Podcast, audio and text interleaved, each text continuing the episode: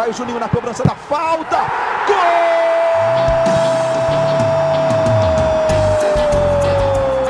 Está entrando no ar o podcast. Sabe de quem? Do Vasco!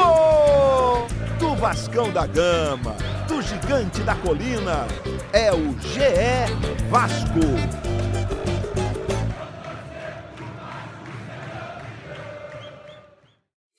Fala, torcedor vascaíno! Tá começando o episódio 56 do podcast Já é Vasco. Ainda de quarentena, eu sou o Luciano Melo, direto da minha casa e das casas deles, de suas respectivas casas. Recebo dois setoristas de Vasco da Globo. Por ordem alfabética, como é que você tá, Fred Gomes? Fala, Lulu. Mais uma vez, por ordem alfabética, porém é, colocado à frente de maneira errônea se a ordem fosse de importância, é claro. Ó, ordem de tamanho, você também ficaria na frente do nosso outro setorista, Hector Mas de envergadura moral jamais. Como é que você tá, Hector? Já foi elogiar essa rasgação de cedo do, do Fred? Já começou cedo. Boa tarde, boa, bom dia, boa noite. Bom dia, boa tarde, boa noite, tudo bem? Fala, fala, torcedor Bem. vascaíno. Eu ficaria na frente do Fred só aí na calvície, aí eu ganharia dele. De resto, eu tô atrás. Jamais. É, o cabelo do Hector não está contribuindo para ali em cima. Ele, Mas vamos, ele inexiste, na verdade. É, né? Ainda bem. existe. Mas vamos falar de Vasco, vamos falar do elenco do Vasco.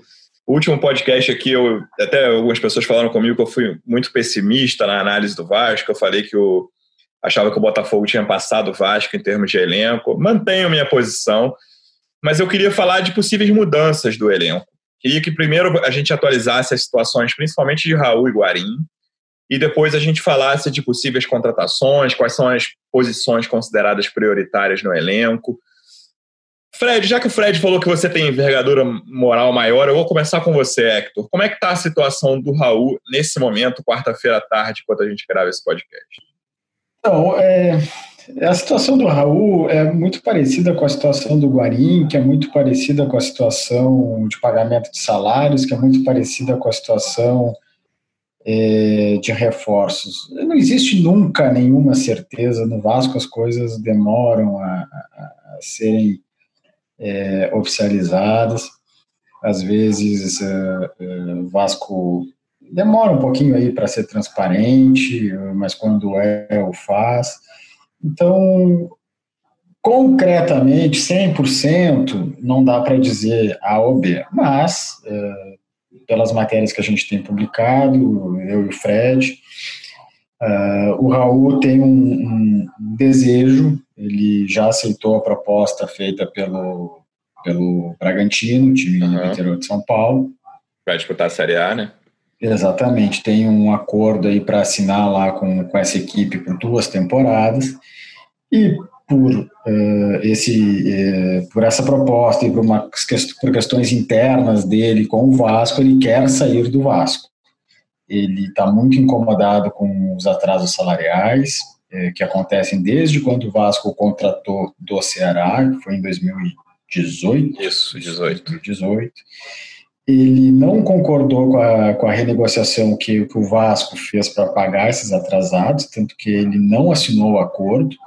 Vocês vão lembrar que o Vasco fez uma divulgação de que tinha resolvido essa situação e, enfim, no que diz respeito ao Raul, não resolveu, porque o Raul não assinou esse contrato, esse, esse acordo.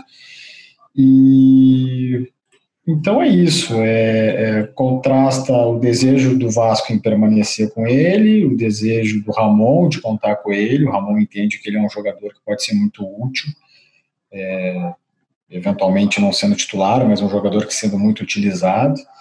É, a situação é essa. Eu acredito, eu acredito que ele não vai ficar no Vasco. Eu acho que quando o jogador não está com desejo de ficar, quer sair, meu, não tem é muito difícil de reverter isso. É, a gente pode contar nos dedos de uma mão aí. Até estou falando e pensando alguém que algum clube tenha é, feito mudar de ideia para citar como exemplo, não me vem à mente aqui. Talvez se vocês é, tiverem essa lembrança, eu acho que é um caso meio perdido já. Basta o Vasco de repente achar alguma maneira de compensar, seja financeira ou seja envolvendo a troca de algum jogador. Até o Fred fez uma matéria aí uh, sobre um atacante, né, é o Matheus, ele pode falar um pouco, um pouco melhor depois, mas eu acho que é um caso meio perdido já para o Vasco. Acho muito difícil do Raul é, continuar. Fred, como o Hector falou, existe a possibilidade de o Bragantino enviar jogadores em troca, se o Raul for mesmo para lá. E um dos nomes citados, acho que o nome citado até agora é o atacante Matheus Peixoto, Fred.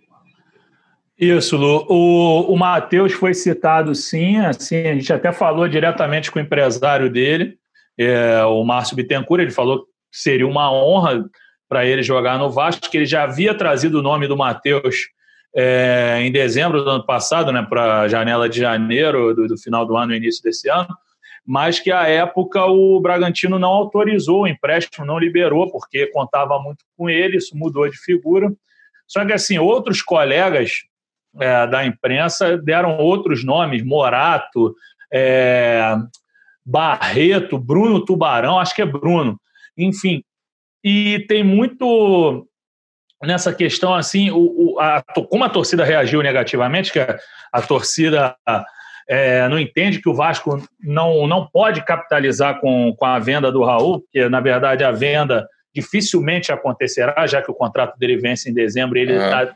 determinado a deixar o clube. Eu acho que o Vasco deu uma recuada, o Vasco está tentando de alguma maneira uma compensação financeira, em vez de trazer é, reforços para o ataque, por exemplo. Até eu conversava, se eu não me lembro, foi com você, acho que se eu não me engano, foi com você que o Vasco tem seis, cinco centroavantes, Sim. e que talvez não fosse o caso de trazer um centroavante, jogadores de outras posições. Eu acho que o Vasco, e, e, e assim, a diretoria, principalmente na figura do Campelo e de outros nomes, falou desde o início do ano que assim, importante para o Vasco é trazer titular. O Vasco não quer trazer muito jogador para reposição, para segundo tempo, não. Eles querem trazer um cara que chegue para jogar. Então, por isso que eu vejo é, essa situação estagnada. Mas como o Hector falou, eu acho que é briga perdida também. Quando o cara não quer ficar no clube, como ele está muito insatisfeito desde o ano passado, como ele esperava uma valorização, isso não aconteceu, e ele foi um cara que se valorizou no mercado, falei antes da valorização na carteira de trabalho, mas agora eu falo em relação ao mercado. Ele é um cara que ganhou espaço, ganhou notoriedade, um jogador que pode fazer a lateral direita, que é um volante combativo, tem velocidade, chega na frente. Ele se valorizou. E como o Vasco não o fez, ele não quer ficar. Sim, Fred falou dos centroavantes. O Vasco hoje tem cinco centroavantes, o Matheus Peixoto seria o sexto. O Vasco tem Cano, Ribamar, Thiago Reis, Caio Magno e o Catatal, que acabou de chegar do Madureira. eu tenho a impressão de que ninguém no clube tem muito, assim, ninguém, né? Que o clube não conta muito, não acredita muito nos outros, não, com as reservas, enfim, nenhum deles conseguiu se firmar como um cara que faz muito gol, fora o Cano, claro, titular absoluto. Mas o Vasco ainda se preocupa com essa reserva do Cano. E outra é, peculiaridade desse caso do Raul é que o contrato dele ele, se ele for embora, cumprir esse fim de contrato aí, a gente chegou a publicar matérias que o Vasco está tentando ainda que ele que o Raul cumpra até o fim, ele sai no meio do brasileiro, né? Porque o contrato acaba no fim de dezembro e o brasileiro só acaba no fim de fevereiro. Então ele perde quase um turno de brasileiro aí, que é o único objetivo do Vasco. Claro, tem a Sul-Americana também, e a Copa do Brasil ainda distante, mas. Sempre grande... esquece da Copa do Copa Brasil. do Brasil, mas eu lembrei antes de você falar, né? Mas por causa de você que eu falei. E, mas o grande objetivo do Vasco é fazer os 45 pontos e não contaria com o Raul mesmo se ele ficar em boa parte dessa caminhada. Vamos ao Guarim então, Hector. Já que o Fred também falou bastante sobre Raul, eu vou de novo com você, Hector. Como é que está a situação do Guarim no momento? Se tu me permitir, eu queria só falar uma outra coisa em relação claro ao Raul, para não é. perder o gancho. É, a se confirmar a ida dele para o Bragantino, seria mais um jogador que o Vasco perde para o mercado interno. Essa temporada Cada o Vasco vez mais já, comum, né? Não só nessa negociou, temporada. É, já, mas é que nessa temporada negociou o Marrone para o Atlético Mineiro, e ali foi uma venda. É, no caso do Raul, daqui a pouco vai perder ele de graça, em função dessa questão contratual. Acho que aí a pandemia atrapalhou um pouco né, a situação mas é muito preocupante, assim, é, é um, uma realidade do Vasco cada vez é, mais comum de não ter força para uh, ganhar na disputa de interna e daqui a pouco está perdendo até para times que têm um, um, histórico, uma expressão menor, como é o caso do, Não, é, do Bragantino, com todo desculpa, respeito ao Bragantino. Vai, filho. Eu, eu ia usar esse termo, mas com todo respeito ao Bragantino, o Vasco não pode perder por Bragantino nunca, não pode. O Bragantino uhum. pode estar com o investidor que for. Então o Vasco não podia chegar nessa situação de perder um jogador por Bragantino. O Raul, que até escutei no canal, se eu não me engano, foi na Atenção Vascaína, falaram que a família dele é toda vascaína. O cara é do Ceará, onde a torcida do Vasco é gigantesca. Então o cara tem um carinho pelo clube. E mesmo assim vai preferir jogar no Bragantino, com todo respeito ao Bragantino. O cara é do Vasco. O Vasco é um dos cinco três maiores clubes do Brasil. Como é que o cara vai trocar o Vasco pelo Bragantino? Mais uma vez, com todo respeito ao Bragantino. Então, é, o Vasco precisa é, é, se redimensionar no mercado. O Vasco precisa, de novo, ter poder de compra, entendeu? Resolver essas situações, que não é inadmissível. Eu acho que o torcedor do Vasco que vê essa situação, o cara fica revoltado. O cara que viu o Vasco bater em time fora, dentro de casa, na Argentina, onde fosse, agora está vendo perder jogador para o Bragantino. Hoje é dia 22 de julho, são 22 anos do gol do Juninho, né? Falou o Vasco bater em time na Argentina e tudo, gol do Juninho contra o River, gol monumental, enfim. No Raul, até para fechar o, o parênteses, é, é, tão o Vasco está tão frágil financeiramente e está tão é, é, frágil é, é, no sentido das pessoas confiarem no Vasco que o Raul não assinou um acordo para pagar os atrasados. O Vasco não paga os salários, fez uma, fez uma proposta para pagar esses atrasados e o Raul não quis. Mesmo tanto, com tantos meses de atraso, ele não quis porque ele não acredita que vai ser honrado. Mas, enfim. E o Ramon querendo, o Ramon contando com ele, ele não quis. Exatamente. É, não podia, mas, Guarim, né? é, não podia, mas chegamos em 2020 e o Vasco perde jogador para o Bragantino, provavelmente. Fala sobre o Guarinha. Sobre o Guarim, vou ser repetitivo, não tem desculpe ao, ao pessoal que está ouvindo, eu gostaria de dar alguma coisa mais concreta, mas não há nenhuma definição, a não ser que o Vasco vai esperar.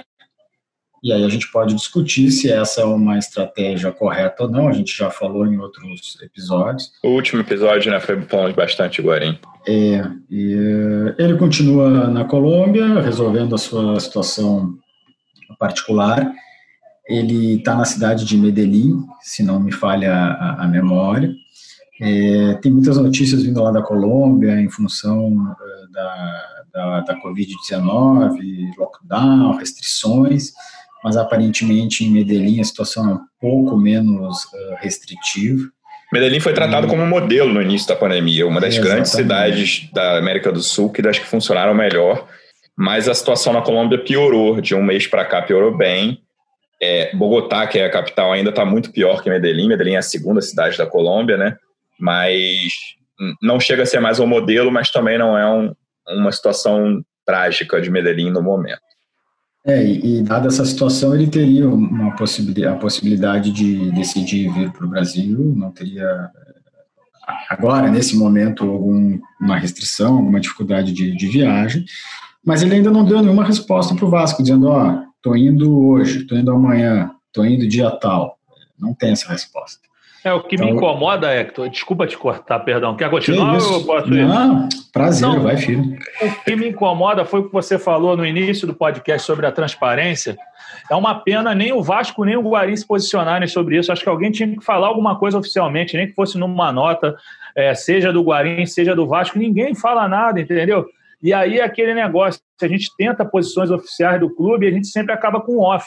Aí vem o torcedor e pergunta, pô, mas não tem ninguém falando aí, pô, não é por falta de tentativa. A gente liga constantemente para a diretoria, mas a dificuldade de conseguir contactá-los é bem complexo hoje em dia, é grande e assim, acho que o Vasco tinha que se posicionar. O Guarim é importantíssimo, é um jogador de qualidade, mas o Vasco é milhões de vezes maior que o Guarim. Então, é, o Vasco tinha que se posicionar e falar é, como tem sido é, conduzida essa questão, né? Como tá, eu sei que ele está autorizado pelo Vasco, pelo menos foi a última coisa que nos falaram extraoficialmente, mas a gente não sabe em que pé que está. É uma pena, a gente tenta daqui por fora, off, off daqui, off dali, mas de vez em quando é importante uma palavra oficial.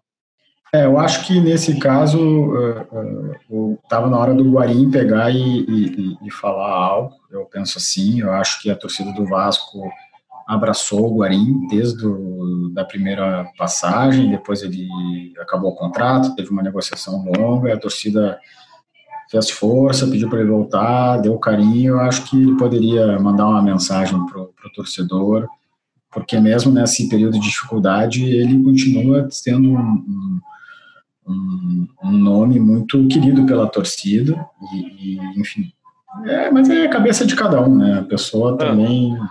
Vide a nossa é, enquete.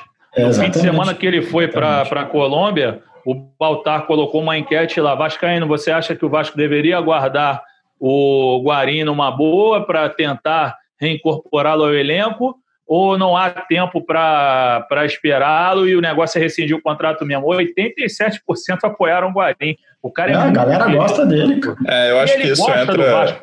É, eu acho que isso entra um pouco na questão do redimensionamento do clube que o Fred abordou há pouquinho tempo, porque eu, eu, eu fico surpreso assim, com toda a delicadeza do caso pessoal. A gente falou sobre isso no último podcast caso particular do Guarim que está sendo resolvido, ou a gente não sabe, na, na verdade, né, se está sendo resolvido ou não, mas é o que ele argumenta para ir à Colômbia pela segunda vez nessa quarentena. É um, o Vasco está esperando a. O Vasco voltou a treinar, se eu não me engano, início de junho, na virada de maio para junho. Já jogou o campeonato. É primeiro de junho. Exatamente. Duas partidas do Campeonato Carioca, saiu rápido e até agora o Vasco não sabe. O Guarim não treinou nenhuma vez. O Vasco está treinando há 52 dias e o Guarim não treinou nenhuma vez. Um jogador que, com todo o carinho que tem, fez uma tatuagem, jogou bem quando, fez, quando entrou em campo, mas tem só 15 partidas pelo Vasco e a torcida do Vasco, na minha visão, trata isso de uma forma exagerada e acho que tem a ver com toda a carência que a torcida do Vasco tem de ídolos e de bons resultados dentro de campo nos últimos anos. Falando sobre o Arim, é, a gente, o Ramon, Fred, tem uma postura um pouco diferente em relação à do Raul. Né, às vezes que ele falou publicamente sobre Guarim, ele pediu o Guarim de corpo e alma dentro do clube, não foi isso? Sim, sim. E o, na verdade ele pediu e foi endossado pelo Castan, obviamente verdade. os dois com muita elegância. Assim, ninguém deu um esculacho no Guarim, mas todos falaram: é importante que eles estejam o, as palavras que o Ramon utilizou foi que ele, precisa, que ele, ele precisava do, do Guarim de corpo e alma no Vasco. E o Castan falou: Olha, eu não sei o que está acontecendo com o Guarim, isso é questão dele, mas realmente o clube precisa de jogadores que estejam 100% ligados. Eu acho que foi esse o termo que ele falou no Vasco. Então, assim, é óbvio que, que há algum incômodo no clube, pelo que a gente escuta, pelo que eu, Hector, Marcelo escutamos durante a apuração tem gente incomodada com essa situação do Guarim, porque pô, tá todo mundo treinando lá, estavam com salários atrasados há muito tempo e tra trabalhando, os funcionários também com dificuldades.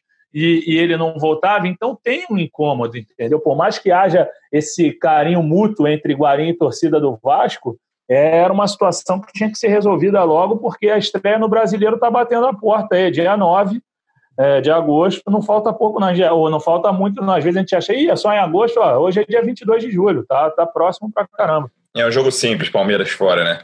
É, só isso. O... Vamos passar para possíveis contratações, possíveis reforços no elenco, então. Começar com uma matéria que você acabou de subir, Fred, publicar um dia ao ar no Globoesporte.com. O Vasco está avaliando né, um jogador que foi oferecido, um zagueiro brasileiro que atua na Suíça, não é isso? Isso, Lu, assim, esse nome chegou a mim agora, é um dos muitos nomes que têm sido oferecidos ao Vasco, mas é, a gente pode apurar aqui que ele é capitão lá, um dos capitães, né? Na Europa tem aquela história dos três capitães, uhum. os capitães do Luzerne da Suíça. É, começou aqui no Corinthians, não foi muito aproveitado no Corinthians, não. Na verdade, acho que, Lucas Alves, menos, não é isso? É, Lucas Alves, ele começou como Lucão, era conhecido como Lucão, que ele tem 1,93m, é destro, mas assim, ele no início da carreira ele é emprestado para clubes pequenos de São Paulo, chega a integrar uma, um, um, período o Flamengo de Guarulhos, que é meio que uma filial do Corinthians lá em São Paulo, ele vai para o time sub-23 e quando ele é subido pelo Tite, ele não é aproveitado. Ele consegue sim jogar com a camisa do Atlético Paranaense no campeonato local, campeonato estadual de 2014. Uhum.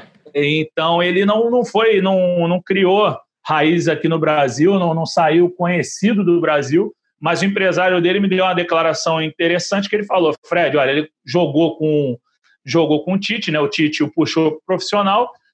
E, assim, o Pedro Jeromel é um exemplo. O, o, empresário dele é Cid Rodrigues, ele era conhecido como Cid Mar quando jogou no Internacional, não fez uma carreira longa no, no Inter, mas, assim, o Cid falou que, que o, assim como o Jeromel, o Lucas pode voltar de um futebol que não é visto pelos brasileiros e se destacar.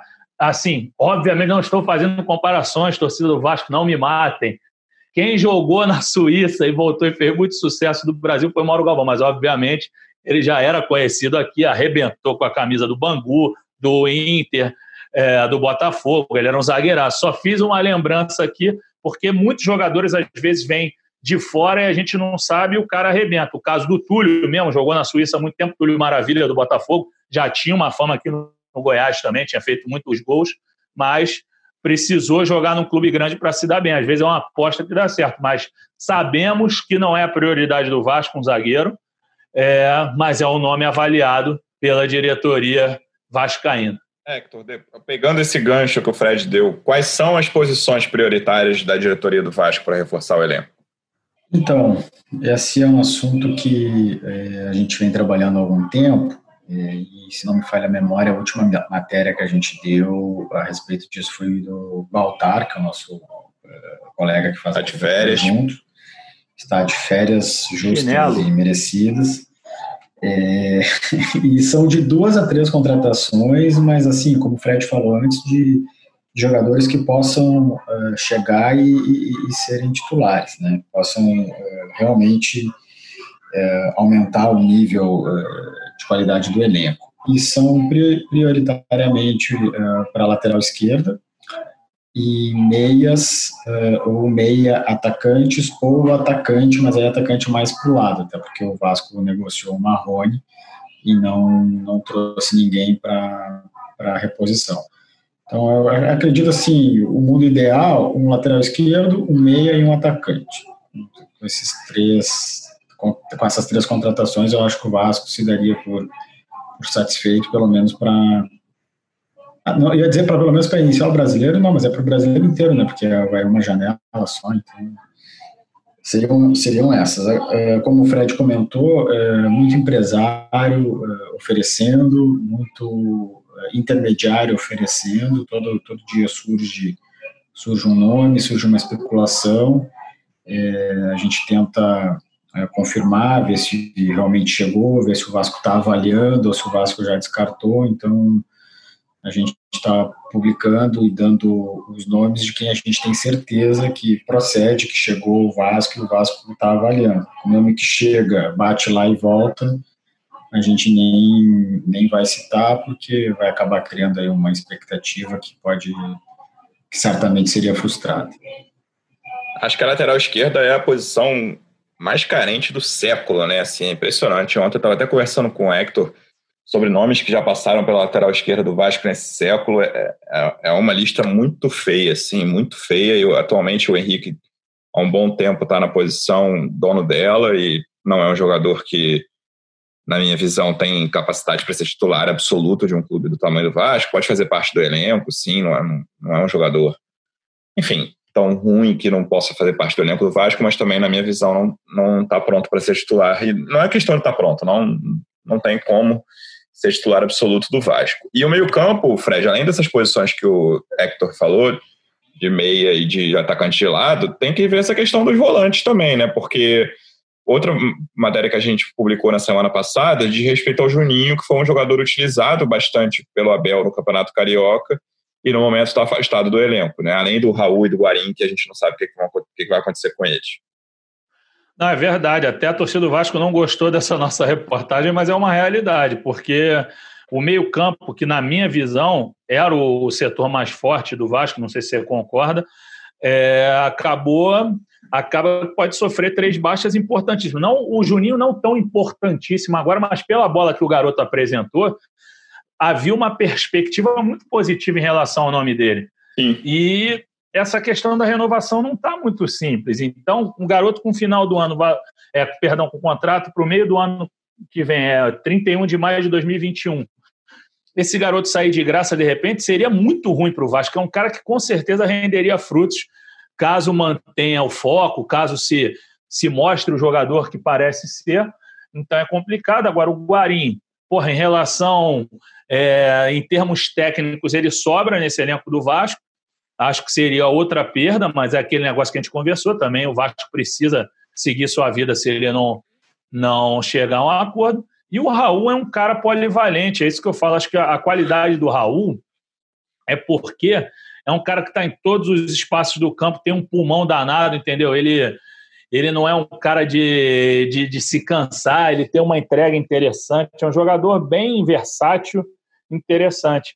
Então, acho que o Vasco perderia muito mesmo com essas baixas, e aí teria que ir ao mercado tentar trazer alguém com qualidade e tudo mais. Por, por mais que eu goste do futebol do Felipe Bastos, eu sei que a torcida não tem muita paciência, mas eu acho que é um cara que, que merece ser testado, entendeu? Então agora é aguardar e ver como que vai se desenrolar essa questão do meio-campo Cruz Maltino. É, eu, eu, além do Hector, além dessa questão do Raul, tem uma outra renovação pendente há um tempo, que é a do Ricardo Graça, né? E, e aí, acho até que foi o UOL que publicou um dia desse sobre o Bruno Gomes também. Como é que estão como é essas situações aí de Ricardo Graça e Bruno Gomes? O Ricardo, ele, da última vez que se manifestou, disse que é, ia chegar num acordo com o Vasco e Passou o prazo dele, que era sexta, sim, prazo dele, né? O que ele falou que era no máximo na outra semana, foi, seria na sexta passada. É, eu até fui falar com, com o pessoal dele lá, que, que, cuida da carreira dele e tudo, e disseram, não, ele falou uma semana, ou quem sabe duas, então ainda está no prazo. Mas eu acho que, é, embora não tenha sido anunciada a renovação, eu já falei aqui, acho que não vai ter problema e vai, e vai renovar. E o Bruno Gomes, sim, tá, até o Fred conseguiu confirmar essa informação aí, tá, tá bem encaminhada também para renovar. Nesses dois jogadores, o Vasco não, não, não tem preocupação. É uma situação que difere aí bastante de todas as outras que a gente estava comentando. Boa, acho que o Ricardo vai ser bastante importante no, ao longo do brasileiro, ganhou uma posição com o Ramon, está crescendo, é um jogador é. em quem eu acho que o Vasco deve apostar. É, e é um cara que é, com o futuro também pode ser negociado, tem um histórico aí de seleção de base, então ajuda dentro e fora do campo. Sim, e está amparado pela nova idade olímpica, né? Nove, entre aspas, que permitiram jogadores de 24 anos participarem da eventual Olimpíada que vai ser disputada, é, que eventualmente será disputada no Japão no que vem. Vamos ver como é que vai acontecer, né? Mas acho que vai rolar e ele tem uma boa perspectiva, uma boa possibilidade de disputar os Jogos Olímpicos de 2021. Sim, jogou pré-olímpico, foi titular no jogo final contra a Argentina. Para fechar, Hector, política, um assunto que eu sei que você gosta. Vasco, mais uma vez, com não é exatamente liminares, né, mas documentos protocolados na Secretaria do Vasco, que cada hora vem um de um lado, dizendo, pedindo uma coisa, dizendo outra. E aí a última atualização é que o presidente do Conselho Deliberativo, Roberto Monteiro, queria convocar uma reunião para o próximo sábado para aprovar a ata da reforma do estatuto, da reunião que, que aprovou a reforma do estatuto. E aí o presidente Alexandre Campelo, presidente do clube, acha melhor, em, relação, em razão de toda a pandemia da Covid-19, que não haja essa reunião presencial no momento em São Januário, não é isso? É isso. Inclusive, o presidente Campelo disse que ia é, avisar, ia enviar um ofício para a vigilância sanitária. Para ver se poderia fazer essa, essa sessão aí do conselho. Ele está preocupado aí com um eventual punição ao clube e também com o risco de, de contaminação por causa da, da Covid, haveria aglomeração e aglomeração de pessoas que fazem parte do grupo de risco em função da idade avançada. É, esses são os fatos, né? Tem um, um, desentendimento público e notório entre essas duas figuras, né? O Monteiro Sim. e o Campelo, eles não se entendem, acho que nem é, se for falar sobre a escalação do Vasco, eles vão divergir talvez nas 11 posições. É, é, alguma coisa que já vem de tempo, né? Não é, não é novo. E... Eu lembro que eles eram aliados, né? No, Exatamente. Concorreram como aliados. Futebol é dinâmico. E... a política do Vasco, então. Então, é, certamente tem algum outro desentendimento é, é que está por trás disso. Eu acredito que seja é, divergências dos pontos aprovados na reforma do estatuto. O presidente Campelo até andou postando aí no Twitter, ele fazia tempo que não, não, não tweetava, e disse que é a favor da, das, das eleições diretas, por exemplo, mas que o, o presidente do Conselho, Roberto Monteiro, está querendo forçar a aprovação do estatuto. Então, Uma reforma cheia de pegadinhas, né, que ele tratou é, assim. Exatamente. Palavras do Campeiro. Então, é, então certamente tem essa, essa disputa aí. Uh, o processo de reforma do estatuto foi bastante. Uh, bastante não, teve. Do, das três, acho que duas sessões foram muito tumultuadas e a última foi um pouco mais, mais tranquila. É reflexo dessas divergências que vêm há bastante tempo. O clube ainda aguarda a convocação de uma Assembleia Geral Extraordinária para dar o aval, seja a reforma do Estatuto completa, seja aquele pedido da nova, da nova resposta histórica só para aprovação das eleições diretas. Por enquanto, ainda não foram aprovadas as eleições diretas porque precisa dessa Assembleia, não é isso? Perfeito. E, e não Tem tá a junta definido... deliberativa de sexta, né? Exatamente. É, eu só ia dizer, o Fred pode falar mais da junta aí, que não está decidido nem se a Assembleia vai ser convocada para avaliar a reforma do estatuto e aí junto a eleição direta, ou só a eleição direta, ou só a reforma do estatuto, não está definido nem isso. Então, tem que esperar mais um pouquinho. Próximos meses serão animados também na política, né? Serão. Era isso, pessoal. Fred, queria te agradecer mais uma vez. Há muitas coisas a atualizar de Vasco. Semana que vem a gente volta, ainda sem futebol, mas daqui a, a gente pouco podia, volta. Hein, Fala, a, a gente podia fazer uma brincadeirinha aqui, né? Nas cinco primeiras rodadas do Vasco, tabela do Campeonato Brasileiro foi divulgada hoje. Palmeiras em São Paulo, Esporte em São Januário, São Paulo em São Januário, Ceará no Castelão e Grêmio em São Januário. O que vocês acham desse início aí? Rapidinho. Quantos pontos? É, chuta aí. Sete. Quer que eu fale, Hector? Claro, pô. Quatro. Pus o desafio. Quatro. Uhum. E você? Eu acho, eu acho que perde para o Palmeiras, eu acho que ganha do esporte, eu acho que empata com o São Paulo, eu acho que perde do Ceará e acho que ganha do Grêmio. Eu acho que ganha Deu do esporte. Né? Não, para mim dá 3, 6, 9. Não, 7, desculpa. Pato Malte é, então, então tá comigo, estamos empatados. A mim ganha do esporte, empata com o Ceará e perde para Palmeiras, Palmeiras, São Paulo e Grêmio. Para mim, empata com São Paulo. Para mim, empata com São Paulo, ganha do esporte e do Ceará lá, mesmo com o Ceará melhorando, estruturado. Acho que o conceito de casa é, muda, muda muito em 2020 sem torcida, né? E o Vasco vai sofrer é, com isso contra esses times, contra, por exemplo, São Paulo e Grêmio mesmo, que você citou, que são dois jogos em São Januário entre os cinco primeiros, e acho que o Vasco vai sofrer bem, mas tem essa chance contra times ali que vão brigar contra o rebaixamento, Ceará, Goiás, Atlético Goianiense, e conseguir ganhar o jogo fora de casa também, esporte. Agora sim, era isso. Depois dessa boa brincadeirinha sugerida pelo Hector, gostei. Eu fui mais pessimista, quase como quase sempre nesse podcast. Não, como é. sempre. É, mas veremos o que, que vai acontecer. Fred, até semana que vem, amigo. Um abraço. Valeu, Lulu. Valeu, meu. Valeu, Hector. Valeu, Hector. Tchau, gente. Até a próxima. Abraço. Um abraço. Valeu, pessoal. Vamos ver quem vai acertar. Semana que vem, antes do brasileiro, ainda tem podcast. Aquele abraço, obrigado pela audiência. Valeu. Tchau. Tchau, até mais.